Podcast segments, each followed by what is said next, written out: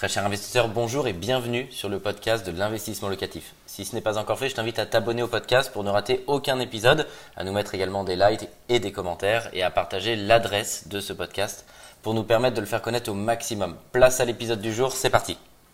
Aujourd'hui, je voudrais qu'on parle des retraites.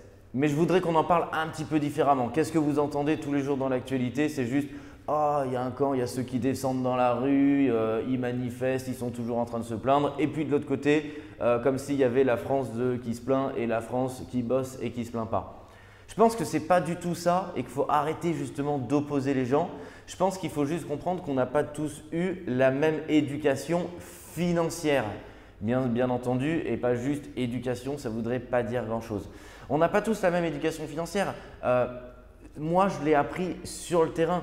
Euh, si j'échange euh, avec ma famille euh, dans les différents jobs que j'ai fait précédemment, bah, j'ai plein de collègues, j'ai plein d'amis où l'immobilier, ce n'est pas inné. La retraite, c'est quelque chose où vous travaillez, vous cotisez et à la fin, il y a une addition. Et généralement, vous n'avez pas le sourire parce que vous avez cotisé toute votre vie et le montant, il est faible et il va être de plus en plus faible, mais tout le monde le sait. J'ai 32 ans, déjà à l'époque où François Hollande était président de la République, où Nicolas Sarkozy était président de la République, où je me rappelle Dominique de Villepin était euh, au gouvernement, on parlait déjà de la réforme des retraites et les gens étaient déjà dans la rue.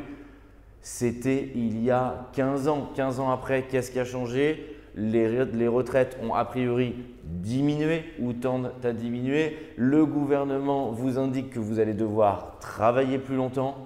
Et ça va être comme ça pendant les prochaines années, puisqu'il n'y a pas grand-chose qui va changer. Il y a de plus en plus de retraités, les gens vivent de plus en plus longtemps et les jeunes actifs rentrent de plus en plus tard sur le marché du travail parce qu'ils font des longues études. Alors, la, seule chose qui a changé, je dirais, dans ces 15 dernières années, c'est que les taux immobiliers n'ont jamais été aussi bas.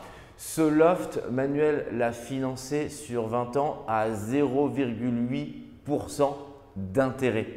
Donc c'est ridicule. C'est globalement, vous gagnez de l'argent en vous endettant, vous vous appauvrissez en épargnant. Et quand on prend conscience de ça, et je vous laisse quelques secondes pour prendre conscience de ça, mais ça fait toute la différence. Toutes celles et ceux qui ont la chance d'avoir un petit peu d'argent de côté, ou beaucoup d'argent de côté, et qui le laissent dormir ou qui le font tourner sur un livret A ou qui le font tourner à 0,5%, bah, globalement, vous vous appauvrissez. Donc c'est ça, l'éducation financière, c'est le fait de savoir gérer, de savoir manager, de faire travailler l'argent pour soi et de ne pas juste laisser l'argent sur votre compte et ne rien faire du tout avec. Et donc, ce qu'il faut être conscient, c'est qu'il y a beaucoup de gens qui n'ont pas cette éducation financière. Parce que dans tous les gens qui manifestent, et on peut faire les deux, on peut manifester et investir dans l'immobilier, ce n'est pas l'un ou l'autre, mais il y a beaucoup de personnes qui aussi euh, qui attendent la retraite, qui manifestent parce qu'ils n'ont pas eu cette éducation financière et qui n'ont jamais préparé votre retraite. Une des choses qu'on pourrait reprocher ou qu'on pourrait euh, vous reprocher dans 20 ans, c'est si vous avez regardé cette vidéo, que vous n'êtes jamais passé à l'action alors que vous étiez en mesure de passer à l'action parce que vos finances le permettent, votre situation financière vous le permet, votre euh, contrat de travail vous le permet, la banque est OK pour vous prêter de l'argent et vous ne passez pas à l'action. Alors à ce moment-là, il y a une réalité, vous n'aurez pas le droit, vous pourrez vous plaindre dans 20 ans, 30 ans, mais quelque part, il y aura une petite phrase et une petite musique dans votre tête qui vous dira si seulement j'étais passé à l'action.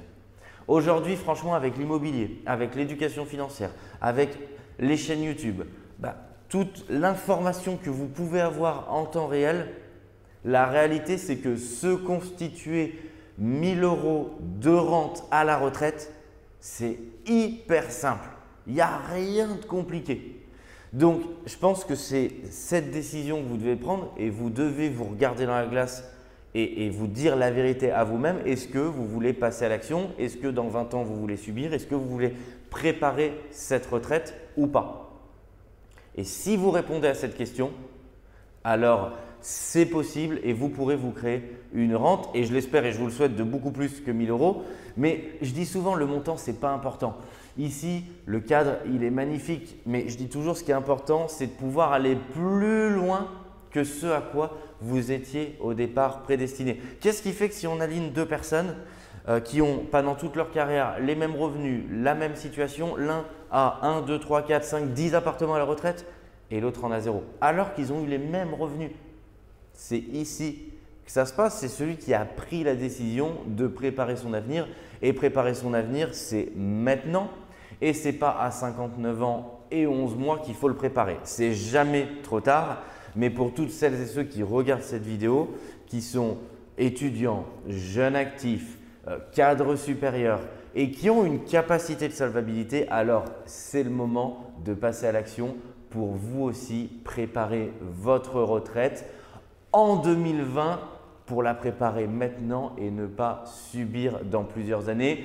N'opposez pas la France et les Français entre ceux qui se plaignent et ceux qui ont un travail qui ne se plaignent pas. L'idée, c'est pas de se plaindre, c'est pas d'opposer les gens, c'est de les réunir, de les éduquer financièrement pour que tout le monde puisse avoir une vie financièrement sympathique, aller un petit peu plus loin que ce à quoi ils étaient prédestinés et préparer votre retraite.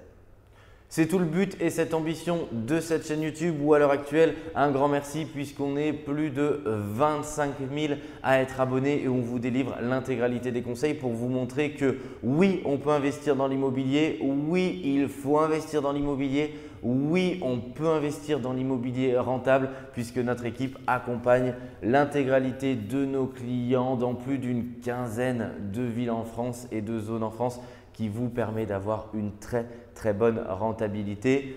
En 2020, prenez des bonnes résolutions comme chaque année, mais cette fois-ci, appliquez-les et passez à l'action pour toutes celles et ceux qui ne sont pas encore passés à l'action.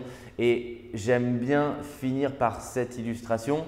La capacité d'endettement, c'est l'argent que votre banque est prête tous les jours à vous prêter pour un projet rentable. Et c'est comme si tous les jours, quand vous rentriez chez vous sur la table du salon, imaginons que vous avez 200 000 euros de capacité de solvabilité, vous avez 200 000 euros ici en billets, vous passez et vous dites non, non chérie, je, je ne veux pas emprunter, je ne veux surtout pas y toucher. Si vous vous visualisez cette image, je peux vous dire que normalement, ça va vous aider à passer à l'action. Un grand merci d'avoir suivi cet épisode jusqu'au bout. Je te donne rendez-vous pour un prochain épisode. Si ce n'est pas le cas, abonne-toi au podcast, partage-le, mets-nous un like et tu peux également retrouver plus de conseils sur YouTube avec plus de 300 vidéos gratuites.